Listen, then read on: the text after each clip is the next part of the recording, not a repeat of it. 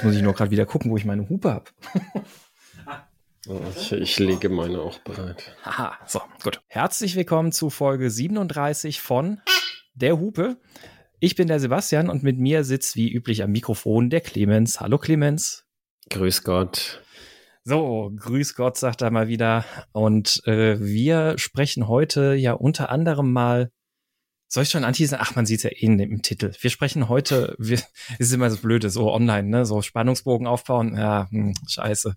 Ja, Spannungsbogen aufbauen, wenn es schon in der, in der Überschrift steht. Wir genau. sprechen heute über den Adolf Hitler unter den Energieerzeugern, nämlich die Atomkraft. Dieser Satz ist schön, dass ich den jetzt anbringen kann. Der, der wurde mir leider einmal aus einem Artikel über Energieversorgung gestrichen was ich schade finde. Denn es wie Adolf Hitler und die Nazis, sobald man Atomkraft sagt, ist die Diskussion rum, da verzieht sich jeder ins Lager und dann wird nur noch geschossen. Das ist ganz he, schwierig. He who shall not be named. Ja, ja. Äh, Voldemort-Energie. Genau. Da sprechen ja. wir drüber. Und äh, wir wollten aber vorher Leserforum kurz machen, ne?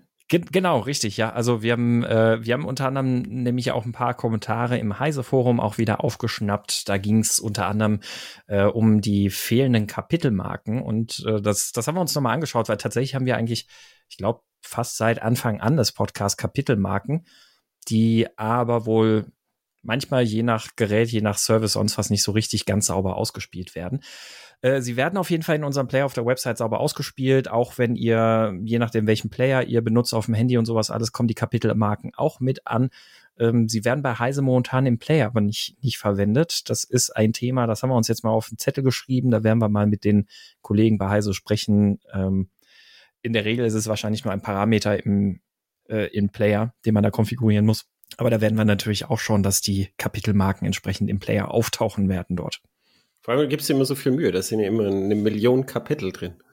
Ja, mal mehr, mal weniger, aber so, so 10, 10, 15 Kapitel sind das meistens schon. Ja, ja. Also es ist mhm. schon, ist schon so, dass man da das sinnvoll da skippen kann. Also die, ja. diese, diese Einleitung könnte man jetzt schon skippen. Oh, das ist, ja, das, das, das stimmt, ja. Also ich, äh, ich höre tatsächlich auch jedes Mal beim Schnitt die ganze Folge komplett durch. Das ist, ähm, manchmal, manchmal muss man dann aufpassen, dass man nicht währenddessen abdriftet. dann läuft die so mit 1,5-fach und dann, dann hörst du natürlich die ganze Zeit zu und machst Notizen und schreibst hier nochmal und da nochmal. Und dann, äh, da, da kann man dann aber auch mal schnell, wenn das so einfach nur läuft, die ganze Zeit irgendwie gedanklich abdriften und dann, oh, warte mal, wo, wo war, war ich jetzt noch wieder? Aber ja, das ist äh, gut. Ja, genau, so viel, so viel zu den Kapitelmarken in kurz und bündig, ne? Ja. Ja. Jetzt können wir, jetzt können wir mal wieder unsere Einleitung machen. Was hat dich denn bewegt in der letzten Zeit? Oh ja, was, was hat mich denn bewegt in letzter Zeit? Ähm, mich, mich bewegt zurzeit die, die Suche nach einem weiteren Motorrad und ich bin ja, ich bin ja bekannt für langweilige Hondas und ähm, das äh, Motorrad, das ich gerade suche, das ist wahrscheinlich in der Art oder in, in ihrer Klasse vermutlich auch wieder sowas, was von vermutlich Fahrern von Suzuki und sowas belächelt wird. Wieder so, ach, Ich glaube, Suzuki-Fahrer haben nicht viel zu belächeln, möchte ich sagen. Heutzutage nicht mehr, vermutlich, ja.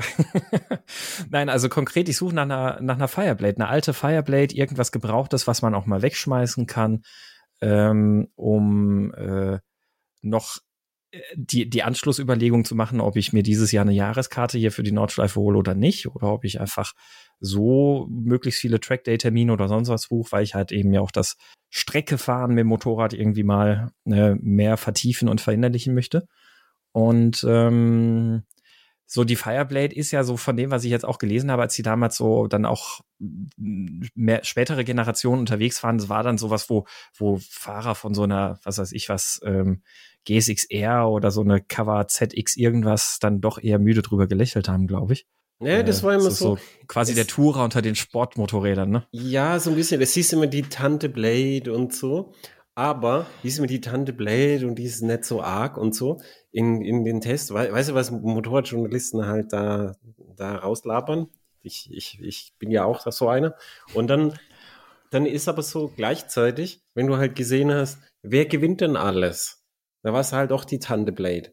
Hm. Und zwar deshalb, weil sie halt, ähm, weil sie halt, also in dem Bereich, wo du suchst bei den Gebrauchten, die war halt in dieser Zeit halt das ausgewogenste Modell. Und wenn du ausgewogen hörst, dann weißt du ja schon, dass du eine, eine sehr gute Grundlage für Motorsport hast. Mhm, das stimmt, ja.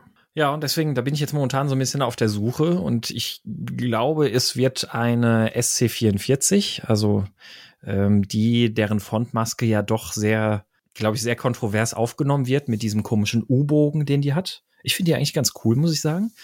Ähm, ich wollte, ich wollte nicht mehr das Vergaser-Modell, habe ich gedacht, weil ach, weiß ich nicht, so Vergaser einstellen und sowas alles. Ich habe Glück mit meinen Vergaser-Motorrädern, die ich habe. Ich habe ja meine Deauville RR und die CBF 600. Äh, wie gesagt, ich sammle das Langweiligste, was Honda so produziert. Ähm, da funktioniert das alles wunderbar, aber wehe, das muss man dann irgendwann mal dann doch mal einstellen oder anfassen, dann weiß ich nicht. Naja. Und du hast ja auch gesagt, als ich damals meinen CBF 600 neu hatte, also frisch hatte, äh, beim Hinterherfahren, dass sie so ein bisschen sprittig gerochen hat, aber ja, das ist das Problem bei Vergasern ist, dass die, die Technik ist komplett mechanisch. Mhm. Und dann kommt halt ein Laie hin und denkt, weil das mechanisch ist, versteht er es komplett. Und dass da Jahrzehnte der Weiterentwicklung und ganz feines Aussehen drin ist, das äh, übergeht er geschickt, beziehungsweise eher ungeschickt. Und dann hast du halt an Vergasern also was ich an Vergaserpfusch schon gesehen habe, das geht wirklich auf keine Kuhhaut. und da ist die Einspritzanlage aufgrund ihrer höheren technischen Hürde viel besser. Bei Einspritzanlage, da ist es meistens dann schon so, dass dann der Power Commander da irgendwo dazwischen funkt. Mhm. Und dass da jemand dann, dann so Mappings auf den Power Commander macht, die halt gar nicht gehen, aber dann kannst du das Gerät einfach äh, entweder ein gescheites Mapping drauf oder das rausmachen oder was weiß ich. Das geht ja. schon, aber so Einspritzanlage, es wird, wird nicht mehr selber gepfuscht. Das ist der große ja, Vorteil das, wirklich das im Gebrauchtmarkt. Ja. Aber die, die CBF geht ja trotzdem hervorragend. Also die, ich hatte die auch tatsächlich sogar mal auf dem Prüfstand und die, die hat fast 80 PS gebracht. Also, oh, obwohl okay, sie 74 okay. ab Werk ja nur hat. Okay. Ähm, also die, die läuft einwandfrei und äh, die Deauville RR bestimmt, ja, bestimmt weit über 50. Oder du, so. früher hat, früher hat man gesagt, ein bisschen fetter schadet nicht, weil das dem, dann, dann läuft der Motor gut. Es ist halt einfach äh, ab Euro 3 mit äh, Cut und so war das halt dann galt es halt dann so nicht mehr. Aber so ein bisschen fetter war immer einfacher, als wenn man versucht hat, auf Lambda 1 zu regeln. Ja, das, das stimmt ja.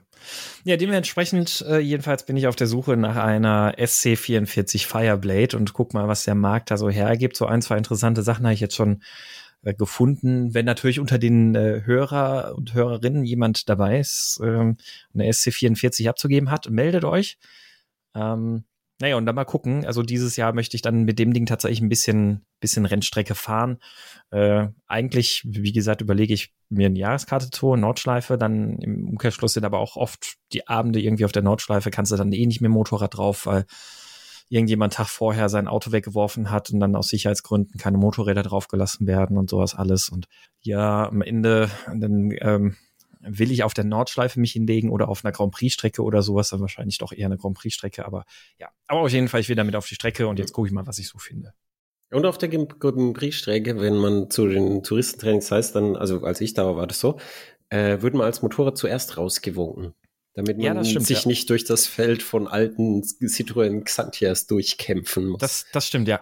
Letztes Jahr war das leider ein bisschen so, muss man echt sagen, dass die Touristentermine auf der Grand Prix-Strecke recht anstrengend waren, weil ähm, da ist irgendwie hier so regional so ein großer Hype unter Motorradfahrern entstanden, dass in den letzten zwei Jahren, wenn Touristenfahrtentermine sind auf der Grand Prix-Strecke, ähm, endlos viele Motorräder da waren. Also das, das war dann schon fast wieder Motorradkrieg auf der, auf der GP-Strecke. Die haben dann Scheiße. auch einzelne Motorradstints gemacht, eigene.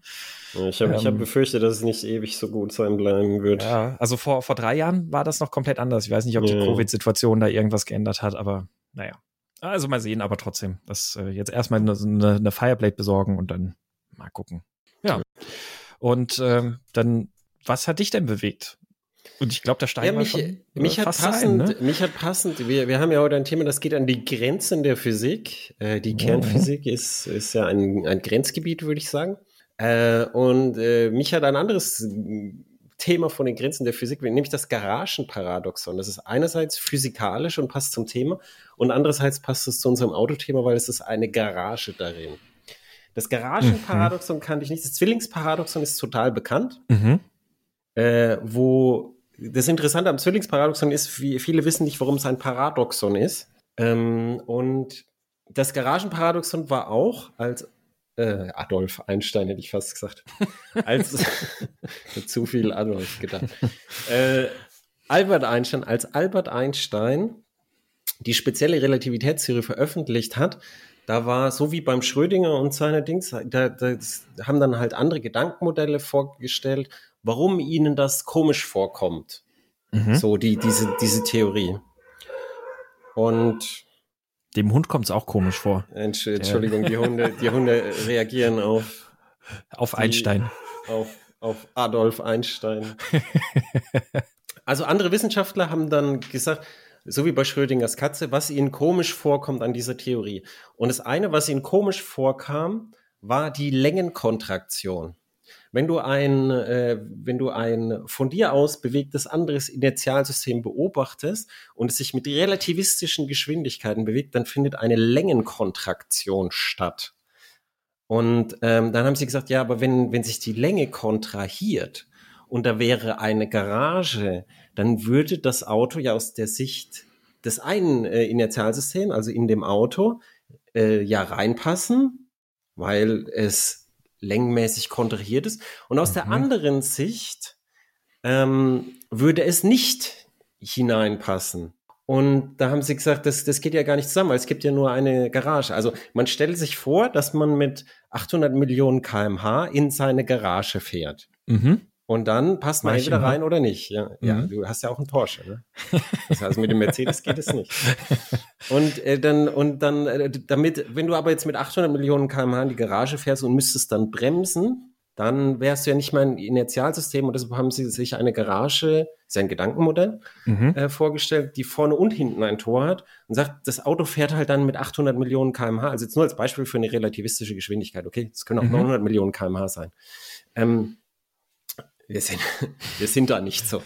ähm, und wenn, wenn das da einfach so da durchrauscht, das hat vorne und hinten ein Tor, dann aus Sicht des Beobachters wäre es ja so, ich mache beide Tore gleichzeitig zu, okay? Mhm.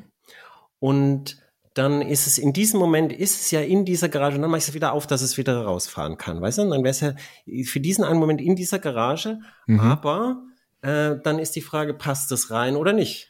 Wegen der äh, Längenkontraktion. Mhm. So und äh, und da hat man schon gemerkt, dass es schon damals, beziehungsweise damals ja noch mehr, weil die Theorie aber noch, dass es unglaublich schwierig ist, sich dran zu gewöhnen, dass es kein absolutes Bezugssystem gibt. Ja. Weil diese, diese Argumentation spricht ja für die absolute Gewohnheit eines absoluten Bezugssystems. Und die Auflösung ist natürlich, dass, dass zur Längenkontraktion ja immer die Zeitdilatation gehört. Mhm.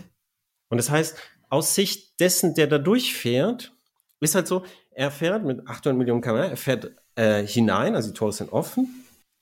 Ähm, und ähm, dann, dann gehen sie wieder auf, damit er einfach durchfahren kann. Und er fährt halt hinein. Das Auto ist für ihn normal lang. Und dann geht, äh, dann, dann geht das Tor einfach hinter ihm zu, während er vorne schon wieder rausfährt, weil die Gleichzeitigkeit der beiden Beobachter einfach nicht gegeben ist mhm. und die äh, die Länge die gleiche auch nicht. Und diese diese Umkehrung fand ich äh, fand ich sehr interessant, weil das ist auch heute immer noch so, selbst wenn Physik-Leute drüber sprechen. Es gibt übrigens, wen das jetzt verwirrt, es gibt ein super schönes Video, wo man das sehen kann auf YouTube, Garagenparadoxon ähm, damit man sich jetzt nicht allein vorstellen muss. Es gibt ein schönes Video dazu. Äh, wahrscheinlich gibt es 10.000 Videos dazu. Es gibt es auf jeden Fall sehr schön auf YouTube. Und äh, das fand ich, das hat mich tatsächlich bewegt jetzt, die Relativitätstheorie und dieses Paradoxon, das ich noch nicht kannte. Mhm. Es ist, es ist wirklich äh, ähm, Rekord, ich glaube, es, es, sind nur ein paar Minuten, so was weiß ich, fünf bis acht Minuten oder so sind diese Videos. Und die erklären das Paradoxon sehr anschaulich. Man kann sich einfach auf YouTube anschauen, dann da, da muss man auch keine Mathematik irgendwie dafür bemühen. Mhm. Es ist nur, äh, es ist nur halt sehr interessant. Weil ich, man, man denkt sich immer, wenn, wenn ich jetzt zu dir rüber gucke in die Eifel, Mhm. Dann siehst du ja von mir aus extrem klein aus. Ne? Mhm. Und wenn du zu mir rüber guckst, sehe ich gleichzeitig für dich extrem klein aus. Und über diesen Umstand, der für uns alltäglich ist, hat sich noch nie jemand Gedanken gemacht. Weil wenn wir nebeneinander stehen, dann, dann sind wir trotzdem irgendwie in normaler Relation zueinander. Mhm. Und nicht einer ist winzig und für den anderen kommt der andere winzig vor und sowas. Und das ist für uns halt normal im Alltag. Aber wenn es dann um so relativistische Sachen geht, weil die halt im Alltag nicht vorkommen, außer, außer für dich als Porsche-Fahrer natürlich schon, aber für mich als Mercedes-Fahrer nicht, ähm, da, da, da hat man enorme Probleme, sich die vorzustellen. Das finde ich immer, das ist immer noch sehr spannend. Und das, das geht auch tatsächlich auch, äh, auch Physikern oder beziehungsweise Physiker können sich immer dann auf die Mathematik stützen, die ihnen sehr eindeutig sagt, wo es lang geht, aber ähm, auch, was weiß ich, jetzt Physikern, die jetzt, äh, die jetzt halt so Maschinenbauer und so, die, die sowas jetzt mal bräuchten. Mhm. Und wie konkret bist du jetzt auf das Thema gekommen? Also, weil, es wurde weil mir du einfach Heizungsbau ge gegoogelt hast und Du weißt, du weißt, wie das ist. Es hat, es stand in meinen YouTube-Empfehlungen eines Tages Ah. drin und ich denke mir, oh, Garagenparadoxon, das schaue ich mir doch mal an. Für Ah. sowas. True Story. True Story. So, Ja. jetzt, jetzt können wir auch gleich zum Hauptthema gehen, wenn wir Ja, schon bei der genau. Physik sind. Wenn wir schon bei Physik sind. Ähm, wir, wir haben, also du hast den Vorschlag gebracht, über Atomkraft zu reden. Und äh, ich, ich, bevor wir ins Thema einsteigen, würde ich erstmal nochmal die Frage stellen, warum wollen wir denn überhaupt über Atomkraft reden? Wir sind doch ein Auto-Podcast und Motorrad-Podcast und Mobilitäts-Podcast. Weil Mobilität Energie braucht und der Plan ist, langfristig Strom als Hauptenergieträger zu haben. Und dann sagen jetzt gerade viele Leute, ha ja, dann Kernfusion gibt's ja, äh, also Kernfusion gibt's in ungefähr einer AU Entfernung in der Sonne. Das kann man mit Solarpanels auch ganz gut nutzen. Aber ähm, hier bei uns ist es Kernspaltung, die Kettenreaktion, und da kann man Energie rauslassen in Form Mhm. von Hitze. Und ähm, das, die Idee ist, ist natürlich verlockend. Es ist halt nur so, ähm, dass es, also die, es gibt halt seit den 50ern zivile Kernkraftnutzung. Und es ist in all dieser Zeit halt leider nicht billiger geworden. Das ist so ein bisschen das Problem. Also ich fange mal ganz vorne. an. Ich, ich recherchiere einen Artikel über Atomkraft. Alle, die was drüber wissen, also wirklich wissen, nicht, äh, nicht ich hätte gern, ähm, können sich gern bei mir melden. Und ich habe dann festgestellt, die Leute reden sehr ungern drüber. Und zwar, weil sich da komplett die Lager gebildet haben und keiner mit den anderen spricht. Und es ist auch sehr emotional. Also die Energiekonzerne blocken komplett. Die haben so, so Standardsprüche, ja, wir wollen darüber nicht mehr reden, das ist für uns alles abgehakt. Am schönsten hat es der Pressesprecher von Vattenfall gesagt, ach, wir wollen doch nicht alte Wunden aufreißen. ähm, und aber die, die, die blocken komplett. Die haben wahrscheinlich auch Angst, äh, dass, dass, dass ich sie frage, wo denn die ganze Staatsknete geblieben ist, die die halt eingesteckt haben, die Energiekonzerne im Bereich der Atomkraft. Da ist ja, also wer denkt, dass die erneuerbaren Energien teuer waren, der kann ja mal nachschlagen, was Atomkraft gekostet hat. Das war kein Schnäppchen, das war ein Vielfaches. Und was, wie, wie fürstlich die auch mit der Abschaffung der Atomkraft verdient haben. Ja, also vor allem die, die, die, die Kosten sind, sind ja, genau, die Kosten trägt die Allgemeinheit. Das, das gilt jetzt für den Störfall. Der Störfall ist halt selten, aber das, für den Störfall, das versichert dir keiner, trägt die Allgemeinheit. Aber auch jetzt der Müll, den, den durften jetzt halt stehen lassen und jetzt haben sie so dann die Abfindung gekriegt für Vertragsbruch und alles Mögliche.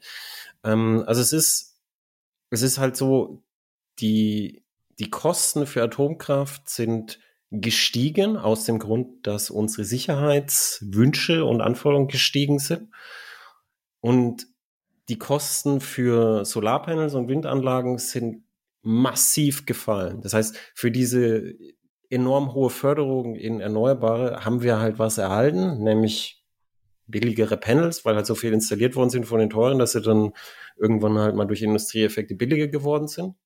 Jetzt kann man sich darüber streiten, wie das voneinander abhängt, aber wir haben ja, wie gesagt, ein, ein Vielfaches des, des Geldes auf die Atomkraft geworfen und sie ist leider nicht billiger geworden. Mhm.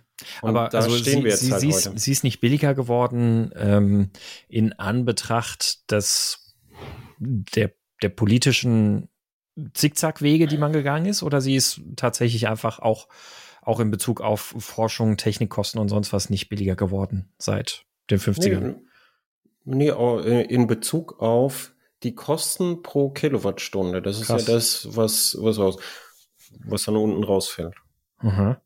Also es ist halt leider nicht passiert. Ich habe, ähm, es gibt so ganz viele Startups, die wollen kleine Reaktoren bauen und neue Reaktoren. Ich habe mit äh, mit dem Götz Rupprecht gesprochen. Das ist eine, eine Berliner Firma und die wollen, die versuchen was ultra schwieriges. Kennst du äh, Flüssigsalzreaktoren?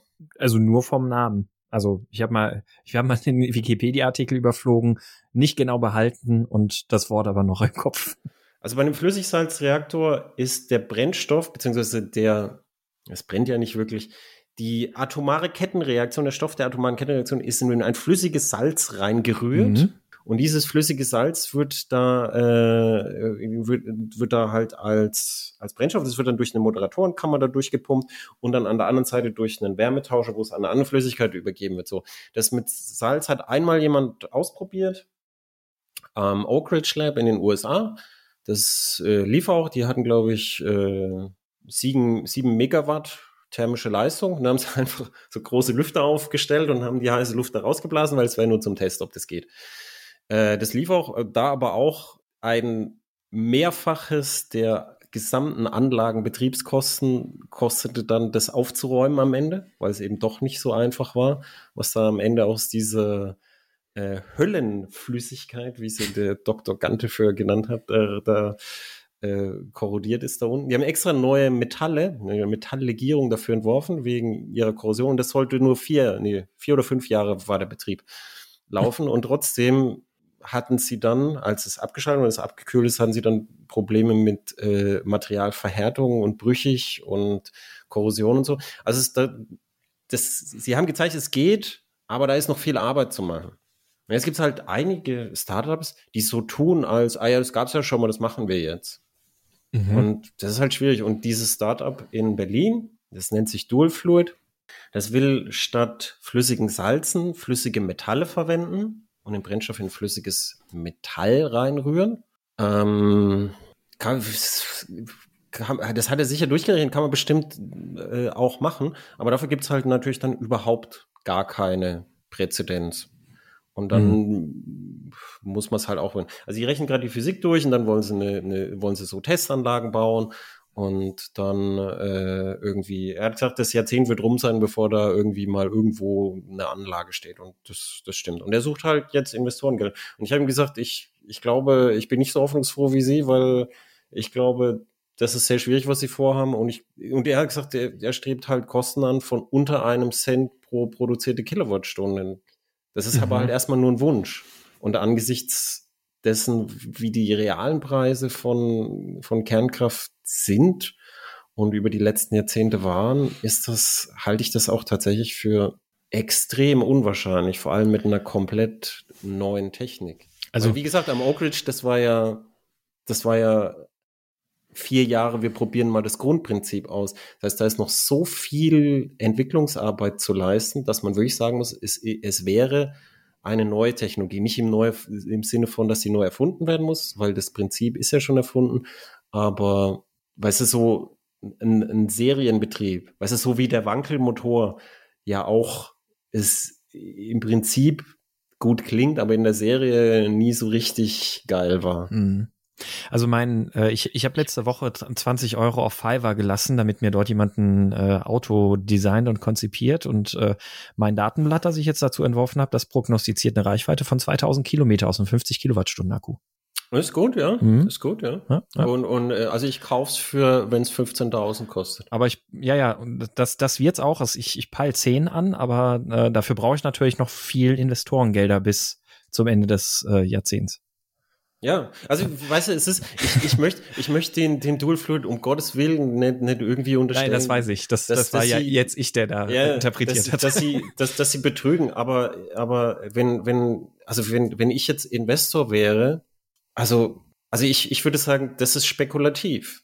Ich würde mhm. nicht sagen, das ist eine Investition, weil eine Investition, also ich, ich bin hier, ich, ich trenne mal ein bisschen so, so nach, nach Benjamin Graham zwischen Investition und Spekulation. Die Worte haben zwar überschneiden, aber ich möchte mal trennen. Investition ist halt äh, etwas, wo, wo man denkt, dieses Geld wird äh, genutzt, um weiteren Wert zu schaffen. Und Spekulation ist, man hofft, dass man auf der günstigen Seite einer großen Preisschwankung steht und dann rechtzeitig das halt wieder los wird. Mhm.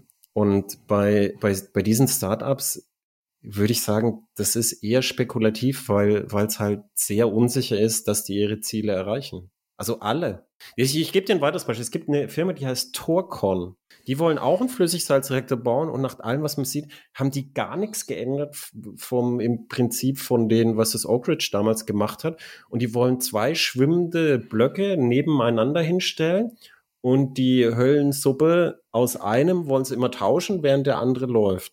Wohin die das dann schütten und wie die das da tauschen wollen, sagen sie nicht. Und die Anwohner dort in Indonesien sagen, es ist ihnen nicht recht, dass es bei ihnen gebaut wird, weil ich sage, die, die Industrieländer wollen es nicht und die werden schon ihren Grund haben, dass sie es nicht wollen. Also würde, wieso kommt es jetzt zu uns? Und ich, ich glaube, er ist da einem unfairen realen Mechanismus auf der Spur. Das äh, könnte sein. Aber mh, warum brauchen wir denn überhaupt solche alternativen Konzepte für Atomenergie wie im Flüssigsalzreaktor und sonst was. Und warum, warum, äh, weiß ich nicht, bauen wir nicht einfach wieder normale AKWs? Die sind doch jetzt eh grün. Also ja, ja genau, die, die, das Grüne ist, ist ja jetzt, damit du einfach an Investitionen kommst, weil bestimmte äh, Investitionsfonds stehen dir nur zur Verfügung, wenn du als nachhaltig zertifiziert bist. Das war den Franzosen natürlich sehr wichtig. Mhm. Aber du, wenn du einen normalen Druckwasserreaktor oder Leichtwasserreaktor betreibst, dann betreibst du den mit Brennstäben aus angereichertem Uran. Und das bedeutet, dass du, dass du in der Größenordnung 97 Prozent des theoretisch verwertbaren Brennstoffs wegschmeißt und die, die paar Prozent verwerten kannst.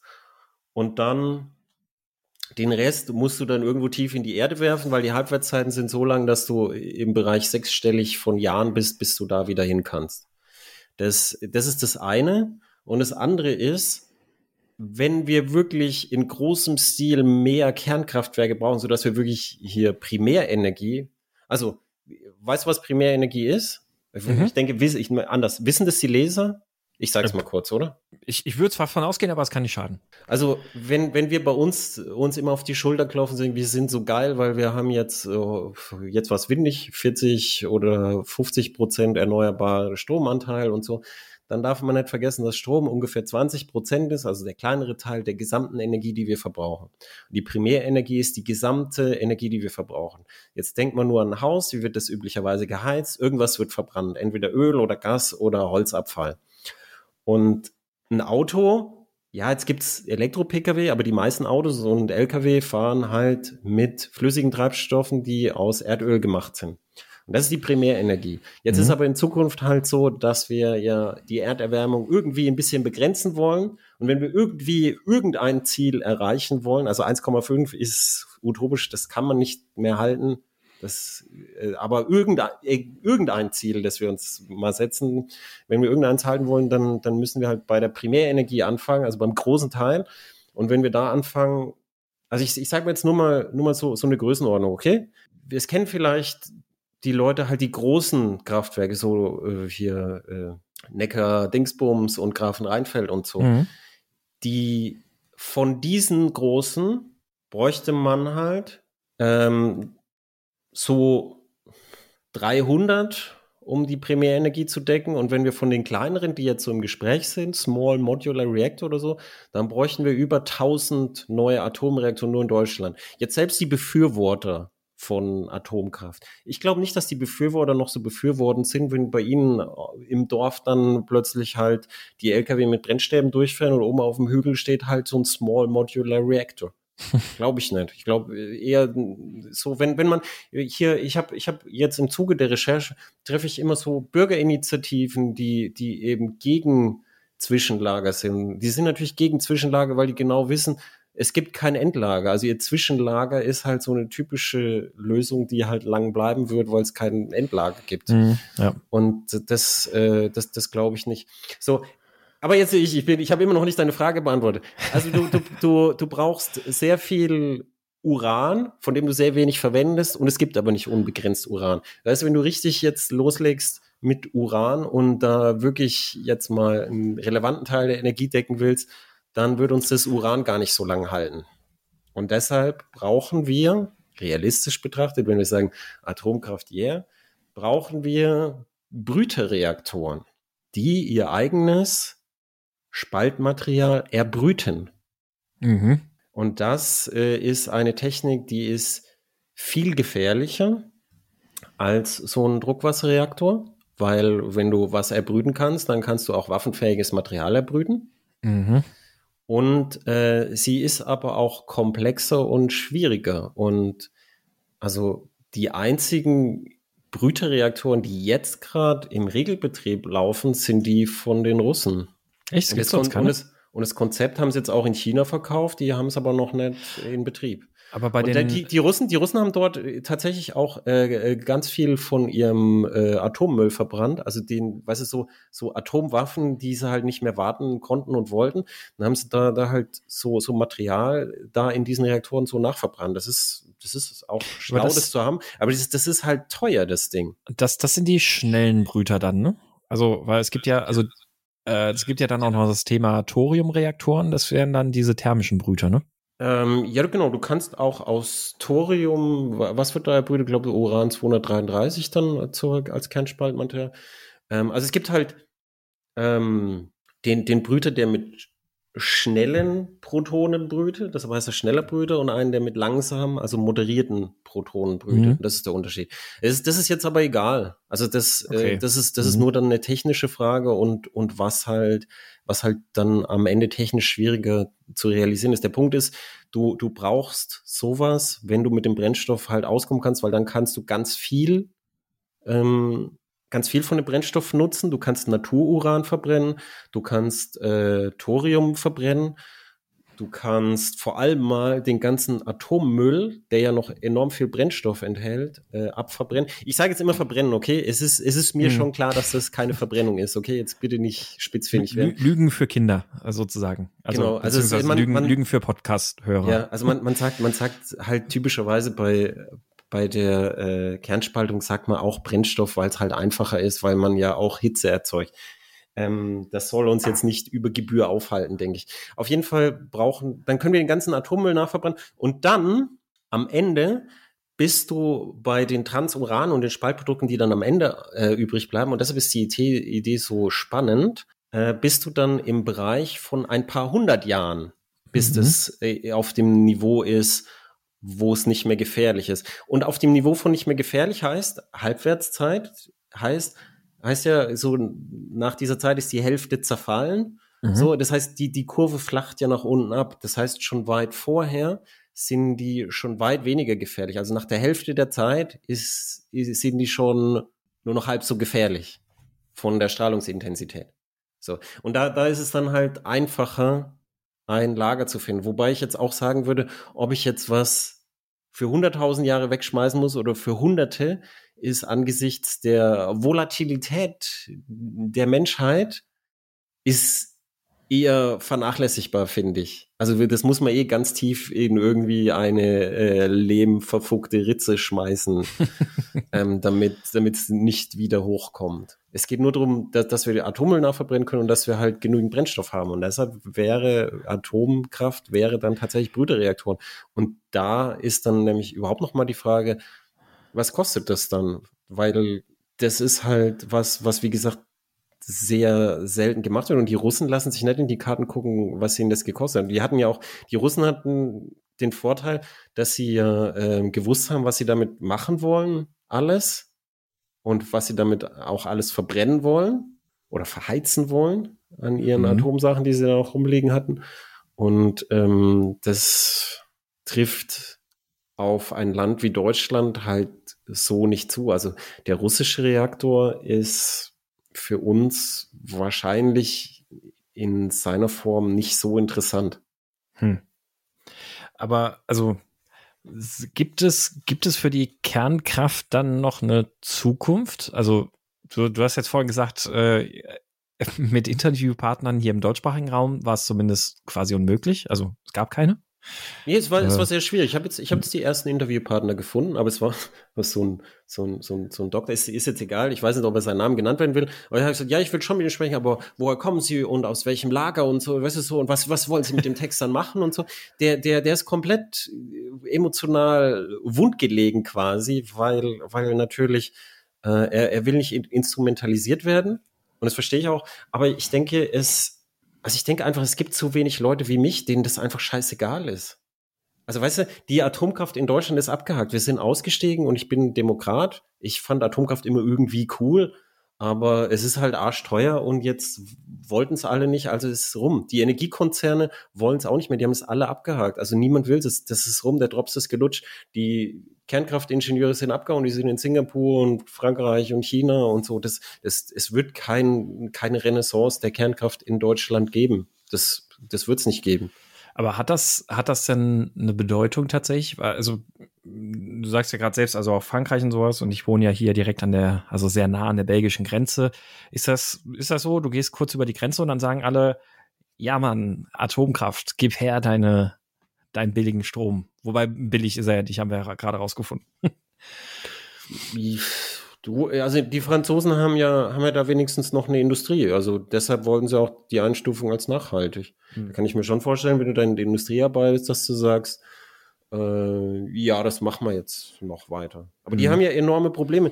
Jedes, jedes Mal, wenn ich, wenn ich so recherchiere, dann höre ich immer, so, wenn wir mehr Sonnenkraft kaufen äh, oder installieren, dann müssen wir den Atomstrom aus Frankreich einkaufen. Das, das, das ist so ein ganz beliebtes Mem. Das ist deshalb interessant, weil die Realität ist umgekehrt. Deutschland verkauft Strom netto. Mhm. Und wenn du Strom verkaufst, weißt du, wenn du die Lastspitzen abwerfen musst im Sommer, wenn auch noch Wind ist und so, dann kannst du den Strom nicht verkaufen. Dann musst du oft noch dafür zahlen, dass du los wirst. Das heißt, das ist, der ist da nicht drin. Aber Deutschland verkauft Strom und Frankreich hatte so viele Probleme jetzt auch mit Dürreperioden, wenn du die Reaktoren nicht kühlen kannst, die sind ja wassergekühlt, mhm. dann, ähm, dann haben die Minderleistung fahren müssen oder sogar abschalten müssen. Und dann mussten die Strom einkaufen. Also das Gegenteil ist wahr. Die Franzosen müssen Strom von uns kaufen. Und zwar jetzt halt wegen, wegen ihrer teilweise sehr maroden Reaktoren. Mhm. Aber also das glaube ich auch schon ein ganz guter Punkt. Also Frankreich ist jetzt ja nicht unbedingt bekannt für ihre, für, für das Thema Innovation im Feld der äh, Kernkraft. Äh, China hat ja tatsächlich so einen Flüssigsalzreaktor, ich glaube letztes Jahr oder sowas, in Betrieb genommen. Also. Ja, testweise. Ah, testweise auch. Okay. Testweise. Der, der, okay. der läuft noch nicht im Serienbetrieb. Ah ja. Die, ähm, diese, diese, äh, die, die, die chinesischen äh, Projekte da, mhm. die, die sind, die, ja, lass, lass mich erstmal dich ausreden.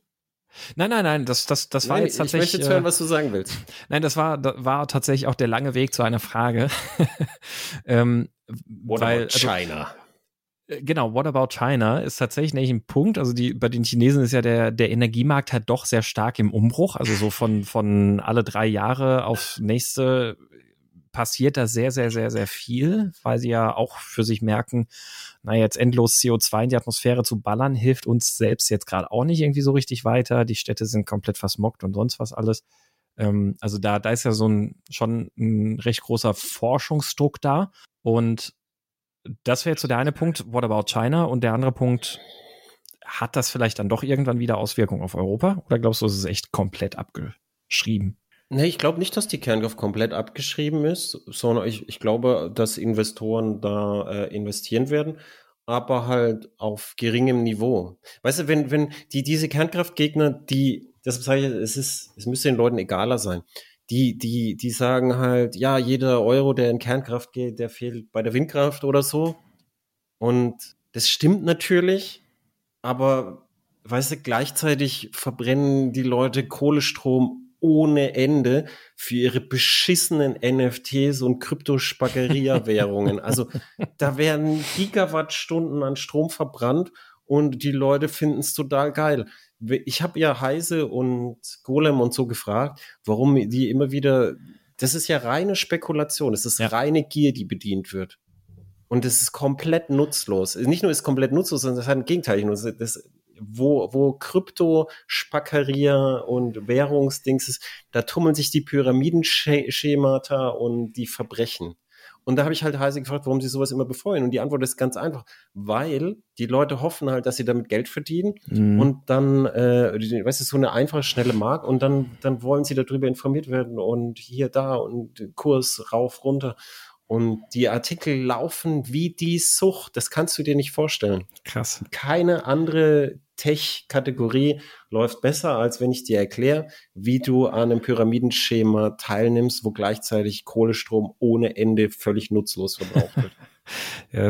Und deshalb, deshalb ist, ist die Frage, so, ja, Kernkraft. Ich glaube, Kernkraft wird es noch ganz lang geben, aber halt auf sehr niedrigem Niveau. Seit ich geboren bin, ist Kernkraft auf dem Rückweg. Und wenn du dir die Neuinstallation und Abschaltung anguckst, ist es auch weiterhin so.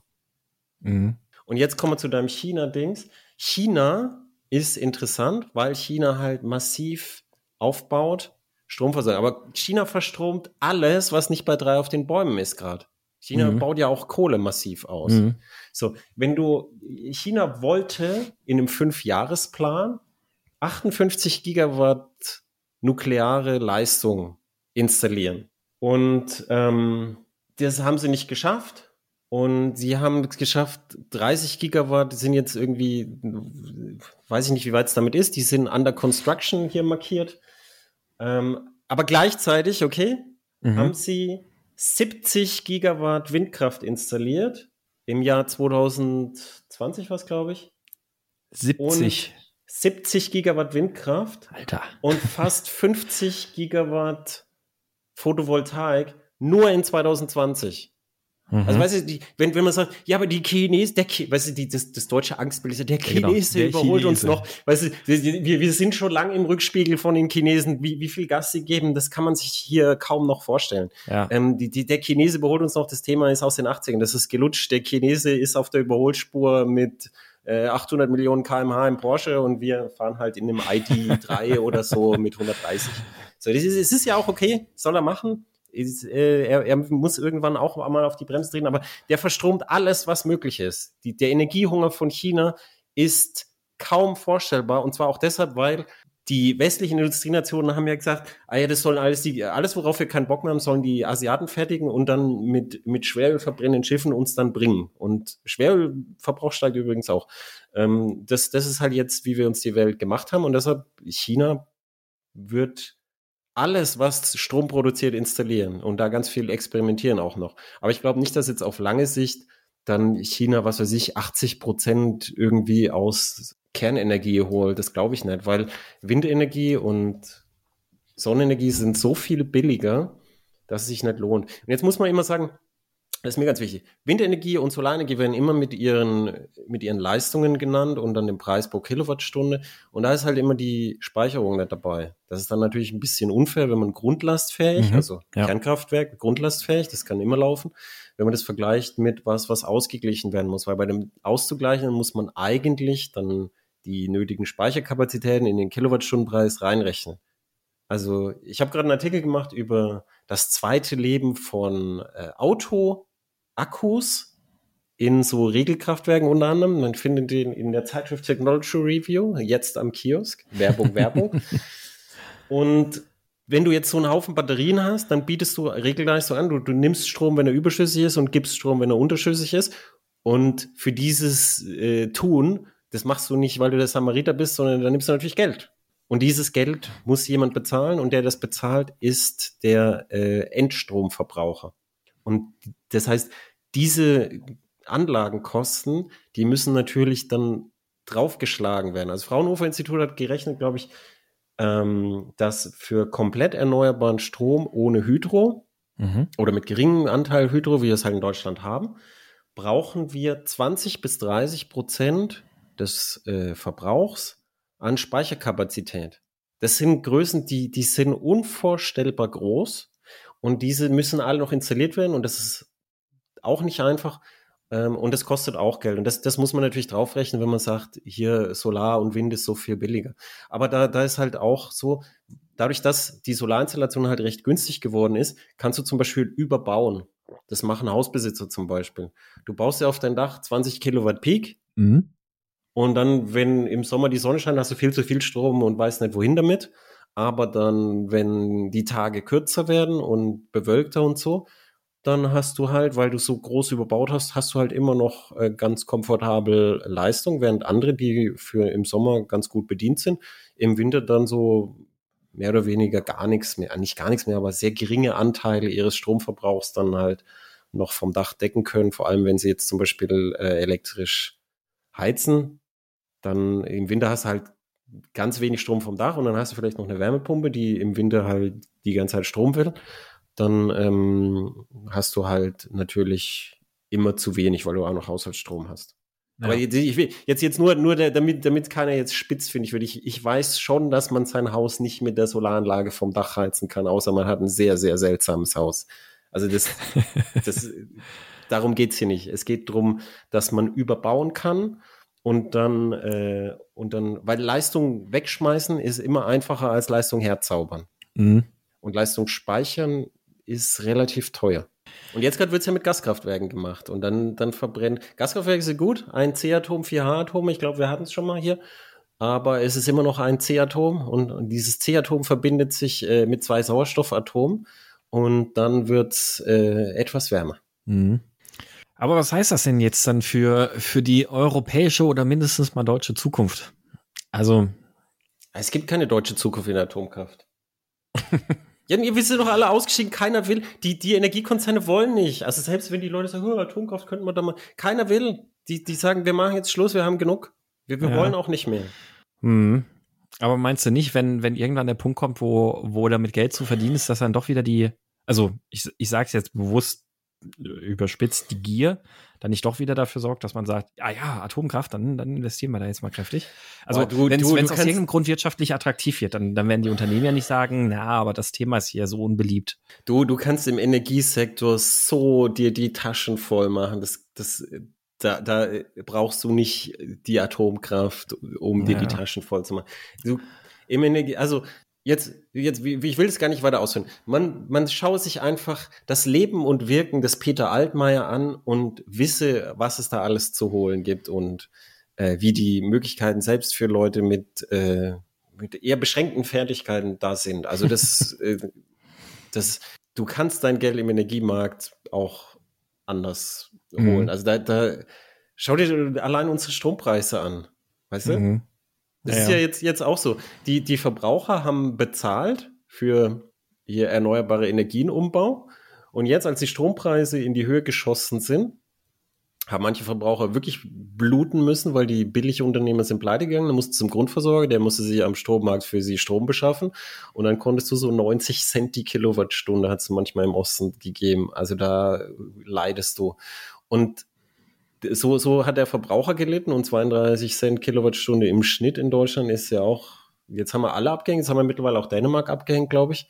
Und diese hohen Strompreise an der Strombörse, die stecken jetzt diese, diese Firmen, die, ähm, die, die, die stecken die ein. Die haben unten eine Grundversorgung von einem Mindestabnahmepreis, der staatlich garantiert ist. Und oben alle Gewinne dürfen sie aber einstecken. Hm. So wie es, so wie es zum Beispiel auch in, in vielen Förderungen, zum Beispiel auch bei der Landwirtschaft. So, das ist einfach halt unfair. Und da, da, also im Energiemarkt brauchst du, also du brauchst nicht drum hoffen, dass du jetzt nicht Korruption und, äh, und Gelder irgendwie da einsacken kannst im Energiemarkt, wenn das deine Motivation wäre. Hm. Das geht auch ohne Atomkraft. Hm.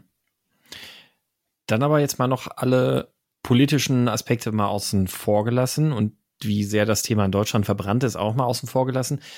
Gibt es denn trotzdem, also rein auf der technischen Betrachtung, vielversprechende Konzepte in der Atomkraft? Oder ist es so, dass man wirklich sagen sollte, na, mit dem Ziel, dass wir dekarbonisieren, klar können wir Atomkraft machen, aber wir können auch einfach bei den Erneuerbaren bleiben und da weitermachen? Also ich habe ich hab einen Umweltschützer im TED Talk gesehen und der hat für einen Solarpark Schildkröten weggetragen und gewusst, dass die sich nie wieder da neu einen Ort suchen. Die sind sehr äh, heimatgebunden, diese Tiere, die werden alle verrecken. Und äh, da ist ihm dann halt aufgefallen, die, so wie in, im neuen Blade Runner-Film, dass du halt für die weniger energiedichten Arten Energie zu erzeugen, also Wind und Solar, dass du halt dann natürlich mehr Platz brauchst. Mhm. Also wenn ich sage 1000 Atomkraftwerke, weißt du, das, da denken alle, oh, das ist so viel in Deutschland, aber die Leistung eines Atomkraftwerks in Windparks und Solarparks heißt, würde genauso heißen, dass ganz Deutschland zugestellt werden müsste, wenn wir unsere Energie selber erzeugen. Deshalb ist das auch was, wo niemand davon ausgeht. Also mhm. die Experten, mit denen ich bisher gesprochen, gehen alle durch die Bank davon aus, dass Deutschland in Zukunft aus auf Energieimporte weiterhin angewiesen ist, weil das, das, wir müssen wirklich alles zubauen. Und das mhm. ist nicht realistisch. Ähm, also das ist, das ist aus technischer Sicht schon attraktiv, aber die Leute müssen es ja mitmachen in den Demokratien. Und das sehe ich nicht. Erstens müssen die Leute mitmachen. Zweitens ist es sehr teuer. Und drittens, es gibt keine neuen Ideen. Also der, der Herr Ruprecht hat es auch gesagt, es gibt keine neue Physik, also gibt es auch keine, keine grundsätzlich neuen Ideen. Da gibt es halt so Detailideen, also wie bei ihm halt flüssiges Metall statt flüssiges Salz. Ja, okay, kann man probieren.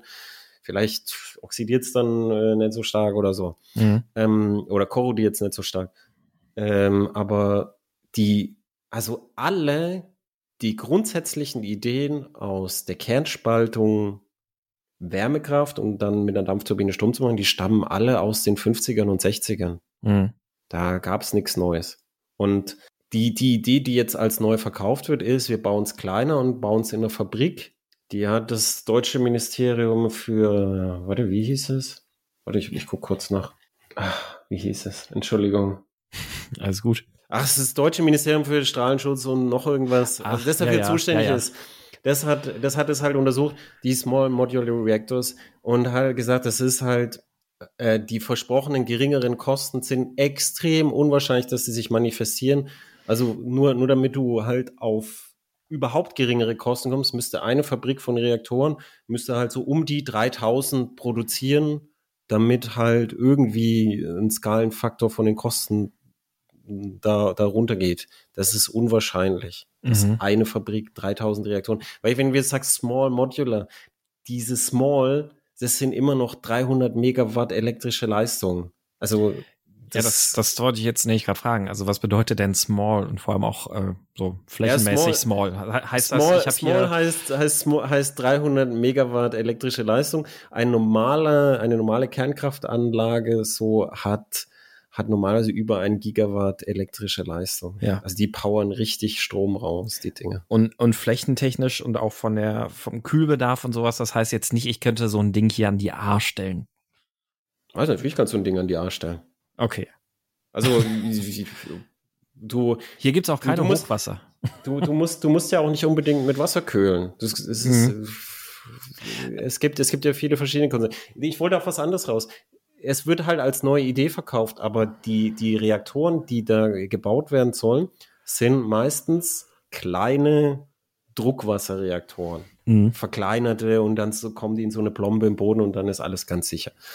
Und ähm, das ist auch tatsächlich, wenn du was kleiner machst, wenn in der Kernkraft, wenn du was kleiner machst, hast du tatsächlich einen Vorteil, weil du hast hier eine atomare Kettenreaktion und wenn dein, dein, dein Kettenreaktionsmaterial weniger ist, dann hast du natürlich auch ein geringeres Gefahrenpotenzial. Auf dieselbe Weise wie wenn du in deiner Garage 5000 Liter Diesel stapelst, mhm, ist es ist es jetzt gefährlicher als wenn du jetzt einen Kanister Diesel da hättest.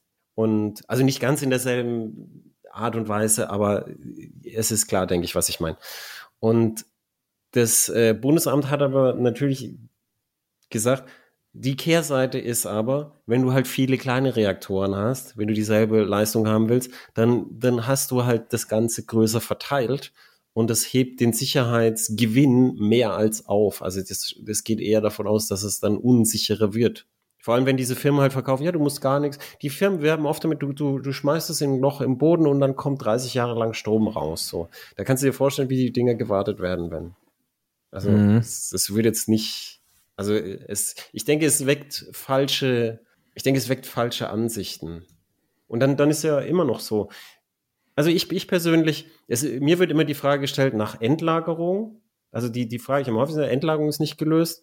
Und das stimmt. Beziehungsweise technisch, man schmeißt halt in ein möglichst tiefes Loch, wo es geologisch gesehen halt in der Zeit nicht rauskommt.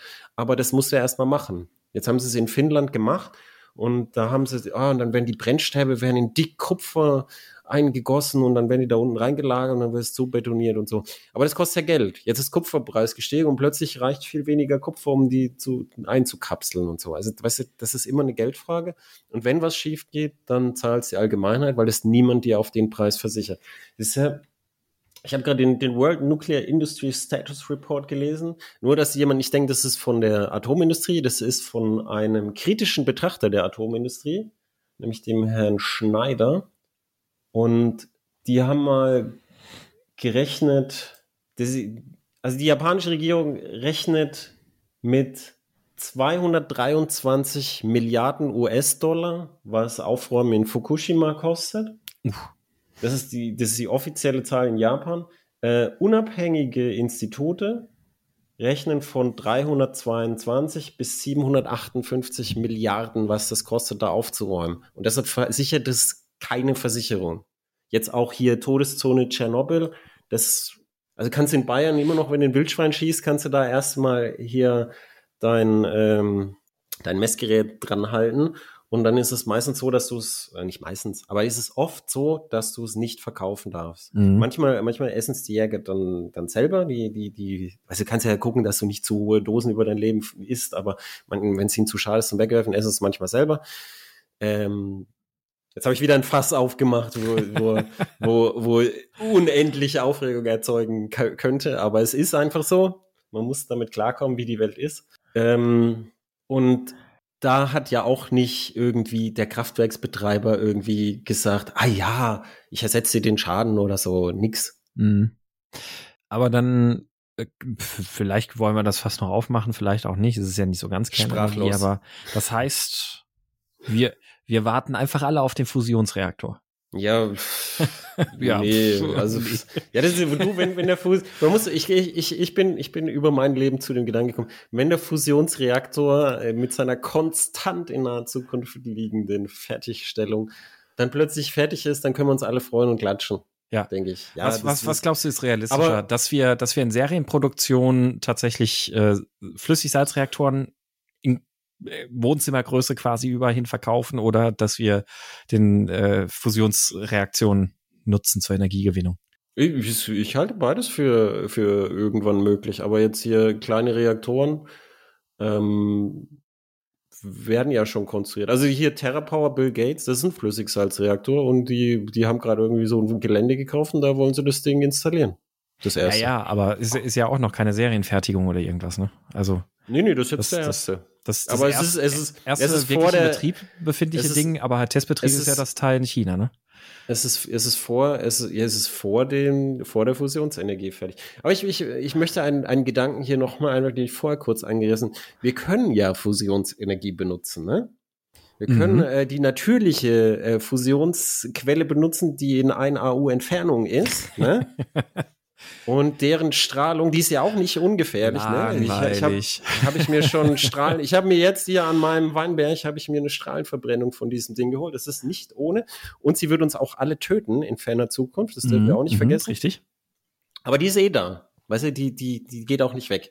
So. Und dann können wir deren Energie nutzen. Tagsüber einfach durch Strahlung. Nachts freundlicherweise durch äh, äh, durch die äh, Speicherfähigkeit äh, der Masse und unsere Atmosphäre haben wir in der Nacht immer noch äh, Energie davon in Form von Luftbewegung, die wir auch nutzen können.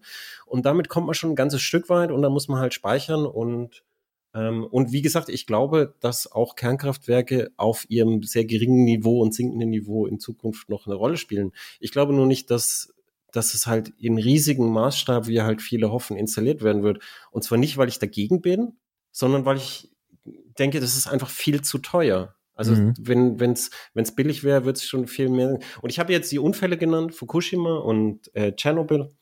Äh, und dann dann sagen, ja, wenn es ganz sicher wäre. Es gibt keine hundertprozentige Sicherheit und für mich wäre es völlig okay, dass es die nicht gibt. Mhm. Ich bin aber auch so, wenn ich ich würde mir meine Heizung ist kaputt und wenn ich jetzt äh, ich, ich würde meinen Keller als Endlage anmelden und ich würde aus der Zerfallswärme von Brennstäben aufs Grafen Rheinfeld, würde ich mein Haus heizen. Das wäre mir sehr recht, weil die Physik ist da sehr zuverlässig und berechenbar und das ist die Fiesmann einfach äh, nicht. Aber ich verstehe auch, dass ich damit nicht im Mainstream bin und dass viele Leute das halt nicht wollen, in ihrem Keller eine Endlager für Atombrennstäbe. Äh, und deshalb wird die Rolle halt klein sein und dadurch, dass die Stromerzeugung halt teuer ist und die Kosten für Speicher und äh, Erneuerbare, obwohl sie schon so stark gesunken sind, noch weiter am Sinken sind, glaube ich halt, dass der Anteil nicht so groß ist. Und die Investoren merken es auch. Also jetzt, jetzt, wenn man sagt, oh, die Kernkraft und so, und da investieren jetzt Leute, ja, machen sie, sollen sie. Können sie ja. Also vielleicht wird ja was draus. Mhm. Aber der Faktor 17, um den Faktor 17 wird halt mehr in Erneuerbare investiert. Und da ja. ist überhaupt keine neue Technik zu entwickeln. Da ist nur halt so jetzt Feintuning und Verbesserung. Ja, also ich streiche gerade mal ähm, den Namen Fiesmann von der Liste möglicher äh, Sponsoren. Lieber, lieber, äh, lieber ausrangierte Brennstäbe im Keller als Fiesmann. Ja, Preußen, Preußen Elektra könnte uns sponsern. Ich habe jetzt ganz viel positiv über Grafen Rheinfeld gesprochen. Ist mein Lieblingskernkraftwerk immer gewesen, schon als Kind. Aber weil ich halt wer, wohne. Wer hat das nicht geliebt als Kind? Nein, ich, ich war ja hier, wir, wir hatten in der Schule Jodtabletten und den, den Drill, ja, wenn Grafen Rheinfeld hochgeht, ah. dann, dann hier musste die, die, ein paar von diesen Tabletten rein und ich, ich denke ah. mir, aber ich dachte, dann sind wir alle tot. Ja, aber erst nimmst du die Tabletten. Ja, okay. ich habe ich hab diese, diese Phasen dieses drastischen Drills, die habe ich irgendwie in der Schule offensichtlich generationsbedingt verpasst. Also weder, weder Kalter Krieg noch hochgehende Atomreaktoren waren irgendwie ein Thema bei mir. Ich, ich, ich glaube auch, dass meine Grundschullehrerin da, da extrem war. Die, die hatte auch gesagt, die war alle sterben und ihr werdet Kriege übers Wasser führen müssen und so. Die, die war so eine oh. radikale äh, äh Umweltschützerin, glaube ich. Science, Science-Fiction-Fan. Äh, ich, keine Ahnung. Ich, ich, sie war radikal auf jeden Fall. Sie, sie, sie hat es gut gemeint. auf jeden Fall hat sie, hat sie auch gesagt, was, was wir von Grafen Rheinfeld zu erwarten haben und das waren die Tabletten. Wir waren dann mal da. wir, waren, wir waren mal da in Grafenrheinfeld und da war eine Kuh vor der Wiese. Grafenrheinfeld ist so groß und hat teilweise mit bis zu 1,4 äh, Gigawatt gepowert elektrisch, dass es so ein eigenes Mikroklima hat. Und dann haben die Bauern äh, die, die Wiesen benutzt außenrum, um ihr Vieh zu weiden, weil da fällt halt ein bisschen mehr, bisschen nur, aber messbar mehr Niederschlag von der Kühlung. Mhm. Den Kühltürmen und so. Und äh, da kann ich mich an diese Kuh erinnern, weil ich mich nämlich gefragt, ob die dann verstrahlt ist. Und die Antwort ist eigentlich nicht. auch schön. Also ich würde mir an, äh, ich habe gerade auch nochmal gerade äh, Grafen Rheinfeld gegoogelt. Also anstelle der Gemeinde würde ich mal ein bisschen Geld ins SEO investieren, damit das erste Bild bei Google nicht das AKW ist. Aber Gut. Ja, es würde jetzt rückgebaut, dann kann man vielleicht so, äh, was weiß ich, vielleicht so ja. Kletter, Kletterwand so. im Kühlturm oder so, das haben sie anderswo gemacht. Ja, ja, das, das, ähm, also die haben ja, haben ja auch ganz viel ehemalige Braunkohlegedöns im Ruhrgebiet äh, so um, umgenutzt oder umgemünzt und äh, äh, ist es in, es gibt auch so eine, hier, äh, es gibt auch so eine kleine, kleine Ministrecke, Meppen, oder? Meppen? War das Meppen? Aber ich glaube, das war ein Braunkohlekraftwerk, ne? Was für eine Strecke? Äh, Rennstrecke in Meppen, Racepark Ach, Meppen. Ach, das Rennstrecke. Ist, äh, ah nee, es oh, ist ja. Äh, ja ehemaliges oh, Kraftwerk Meppen-Hüntel ist ein Dampfkraftwerk. Erdgasgefeuertes Spitzenlast Dampfkraftwerk in Hüntel. Okay. Ach so. Ja, eine kleine ah, Rennstrecke. Ah, siehst du, so, so, Renn so Mario Kart ja. um die Kühltürme, ja, ja, kann ich mir gut vorstellen. Cool. Ja. Tja, also alles nichts mit der Kernkraft, nicht mehr bei uns zumindest mal. Glaubst du? Nein, das habe ich ne? nicht, das habe ich nicht so gesagt. Verdrehen Sie mir nicht die Worte. Sind Sie etwa vom anderen Lager? Nein, das habe ich nicht gesagt. Ich habe gesagt, ich finde es cool, aber ich glaube, es ist zu teuer und es wird ein, ein Nischendasein. Und unter Investoren, ungleich äh, Spekulanten, mhm. ähm, ist es halt auch so, dass, dass es halt wesentlich weniger mit Geld versorgt wird als die Erneuerbaren, weil der Gang der Dinge, denke ich, denen auch klar ist. Mhm.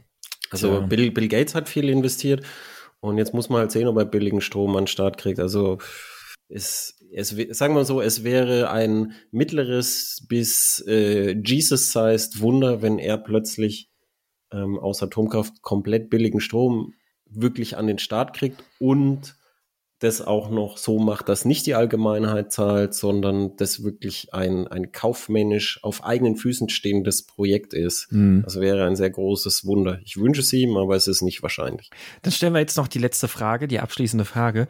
Wenn ich jetzt ähm, mit einem äh, gewürfelten Fantasienamen ein ähm, Startup zum Abziehen von Investorengeldern gründen möchte, sollte ich das lieber, also und, und ich möchte damit noch ein paar Porsches finanzieren und sowas, mache ich das lieber mit Energieideen oder mit, mit einem E-Auto? Auf jeden Fall Energie. Der Energiesektor ist, ist deutlich, deutlich korrupt. Ich mache in, äh, Korruptionsberatung sehr gerne. äh, der, der Energiesektor ist deutlich, deutlich korrupter als der Fahrzeugsektor. Erstens. Zweitens gibt es da viel mehr Geld, das so irgendwo in Ritzen zerfällt, immer so. Plötzlich ist es weg. Hoch Atomkraft. Ja, da, ja, tschüss, wir sind weg.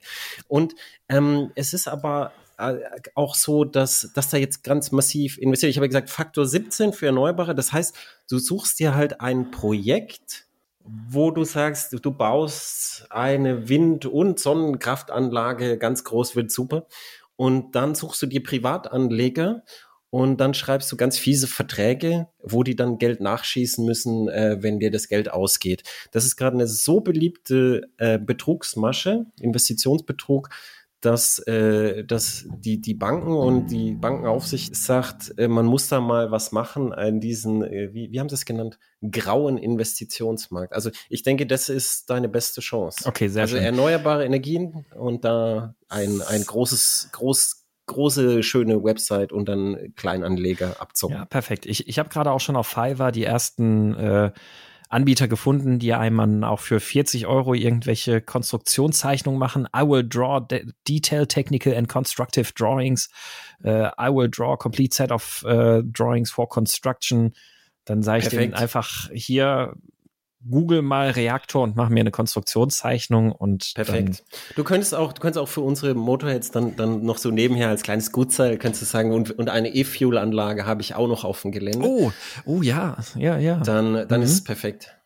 Ja. Dann dann gebe ich dir auch einen Fünfer. Cool. Einfach so. Ja, siehst du, läuft. Dann dann kommen bald noch die nächsten 50 Porsche dazu. Haha. Ja, siehst du. Ja. In, Porsche ist, ist, in Porsche ist Geld tatsächlich investiert, weil ich glaube nicht, dass, äh, dass die Porsche-Preise stark schwanken werden in Zukunft. Da, da bin ich übrigens noch, noch sehr gespannt. Das wäre vielleicht auch mal ein Thema für, die, für, für eine Folge.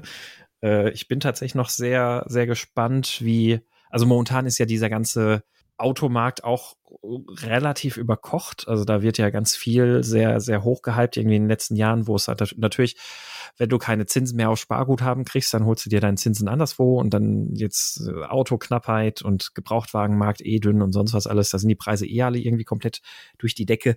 Ähm, aber ich fände es tatsächlich mal interessant, darüber zu sprechen, was glauben wir denn, was so in drei, vier, fünf, zehn, 15 Jahren ist? Also, wenn, wenn Sprit der E-Fuel irgendwie seine 8 Euro den Liter kostet, interessiert dann jemanden noch, also haben, haben konventionell angetriebene Autos dann immer noch diesen Wert? Keine Ahnung. Ja, du kennst doch die Oldtimer-Szene, ne? Also ja, ja, die, die, ja, ja, nur. Die, die, weißt du, die fahren halt selten, aber mhm. dann mit ganz viel Gusto. Und in dem Bereich, erstens mal, je länger das, äh, je weniger Verbrenner es gibt und äh, und je mehr äh, Kapazitäten für Kerosin und Lkw und für was es alles brauchen, aufgebaut sind, umso besser schaut es preismäßig aus. Die Frage, die ein Kollege aufgeworfen hat, ist, wenn es halt kaum noch Verbrenner auf der Straße gibt, dann wäre natürlich das, wird natürlich das Tankstellennetz zurückgebaut. Dann muss er halt gucken, wo du das Zeug kriegst. Aber am Nürburgring wird es auf jeden Fall tanken geben. Mhm. Ne? Also jetzt für deine spezielle Situation. Und ich glaube, das wird nicht schlecht aussehen, weil diese Sammler, die die fahren nicht viel und die lieben halt ihre alten Autos und der Bestand wird immer höher und die sammeln das Zeug und äh, steht's dann halt. Ich glaube nicht, bis, dass das sinkt. Bis, bis dahin wird es äh, akkubetriebene Mini-E-Fuel-Anlagen geben, die du so in Containergröße irgendwo in Fahrerlager stellen kannst. Ich, Akkubetriebene E-Fuel. Ich, lass, ich lass das, das, das solltest du, das solltest du jetzt gleich ich eine sag, Zeichnung machen. ich, ich sage jetzt nichts dazu. Ich, ich musste lachen, aber ich sage nichts dazu. Das, da, das haben wir doch mal auf GoFundMe. Also das ist wirklich deine dumme Steuer. Also da, ich sage jetzt mal nichts dazu, aber das, also wer dafür Geld gibt, das ich habe, ich, ich weiß, es ist gemein, aber ich, ich, ich würde mir schwer tun, Mitleid zu generieren. ja, das, das stimmt. Das ist wie, das ist wie Postillon, wo, wo er das US, die Zigarettenanzünderkabel aus dem Fenster hängt und hinten in die Ladebuchse vom, vom Tesla steckt und sagt, Perpetuum mobile erfunden. Ja, ja, ja. Das, äh, ja. Ja, aber man, man muss nur der Erste sein, der sagt, die Zukunft, wenn es natürlich das Tankstellennetz zurückgebaut wird, dann brauchen wir irgendwelche Möglichkeiten, dass wir dann auch äh, quasi direkt vor Ort unsere E-Fuels produzieren können. Und wie machen wir das? Ja, natürlich akkubetrieben. Ich, ich werde in meiner Garage, oh, oh, ich werde in meiner Garage eine, eine, eine Tanke fürs Dorf aufmachen. Ja, da verkaufe ich äh, äh, Schnaps und Benzin. Ja, und Red Bull. Und oh, stimmt. Ja, nee, das trinken die nicht so bei uns. Also, ah, okay. also die alten Herren, die trinken eher so Bier, Wein, Schnaps. Ah, ja, naja, na gut. Also gleich, gleich, weißt du, durchs Autofenster reinreichen. ja. wir, haben, wir haben sehr viel, wir haben sehr viel, äh, hoffe ich, jetzt sehr viel Aufregung generiert. Mhm. Also hoffe ich, ich weiß es natürlich nicht, aber Atomkraft an sich, das Wort zu sagen, ist ja schon mal, äh, jeder hat auch eine Meinung dazu. Ähm, also, und das, das ist ja auch gut. Ich bin, ich bin immer ganz froh, dass ich, wie gesagt, dass es mir wurscht ist. Wenn jetzt morgen neue Atomkraftwerke gebaut werden, dann fahre ich da wieder hin und schaue mir die an, so wie ich es in Grafeneifel gemacht habe. Und ich bilde mir auch nicht ein, dass es unendlich sicher ist. Es kann schon sein, dass es mal kaputt geht. Und äh, es ist aber nicht wahrscheinlich. Und wenn es nicht passiert, bin ich auch nicht traurig. Und wir werden, also wir werden, der Energieumbau auf Strom wird uns lange Zeit beschäftigen. Es wird sehr schwierig. Und leider muss man sagen, es ist ja wirklich ein Leider, ist die Hoffnung, dass Atomkraft da uns viel helfen kann, ist wahrscheinlich äh, nicht berechtigt, sondern die Atomkraft würde uns in geringem Maß dabei helfen können. Hm. Wahrscheinlich. Hm. Das wäre mein Schlusswort. Mit dieser deprimierenden Prognose geben wir ab an die Kommentare. Und, Feuer frei. Äh, genau. wir, ja, wir sind, wir sind wie immer natürlich jetzt gespannt auf eure Einschätzung. ja, was, was glaubt ihr? Wie, wie sieht die, ähm, wie kriegen wir energietechnisch die Mobilitätswende auch gewuppt und den Umstieg auf der, den, den, der Primärenergien ist ja eigentlich noch viel relevanter. Ja, und, ähm, und wie, wie heizen wir in Zukunft genau das, die Altbauten, wenn, wenn, wenn wir halt nicht äh, äh irgendwie äh, hier Zerfallswärme nutzen dürfen. Und ich wollte gerade sagen, ja Spo ja Spoiler, Brennstäbe im Keller sind nicht der Weg. Ja, darf man ja nicht. Ist ja da, alles verboten heute. Genau. Nix darf man mehr. Immer diese linksgrün versiffte Politik hier. Ja. Mann. Hat es früher auch nicht geschadet. Genau. Ja, ihr also dürft uns, Ihr dürft uns natürlich dazu auch eure äh, Kommentare per Sprachnachricht hinterlassen, wie üblich in unserem WhatsApp-Anrufbeantworter, äh, der schon relativ lange entweder trocken lag oder bei mir nicht funktioniert hat aufgrund von Handy-Installation. Falls ihr also in den letzten Wochen mal einen Kommentar eingeschickt habt, dann meldet euch bitte nochmal. Ähm, okay. Und äh, ja, wie üblich in den Kommentaren etc., im Heise-Forum und sonst was. Und dann würde ich sagen, machen wir heute den Sack zu hiermit und äh, hören uns beim nächsten Mal. Tschüss. Tschüss, bis zum nächsten Mal.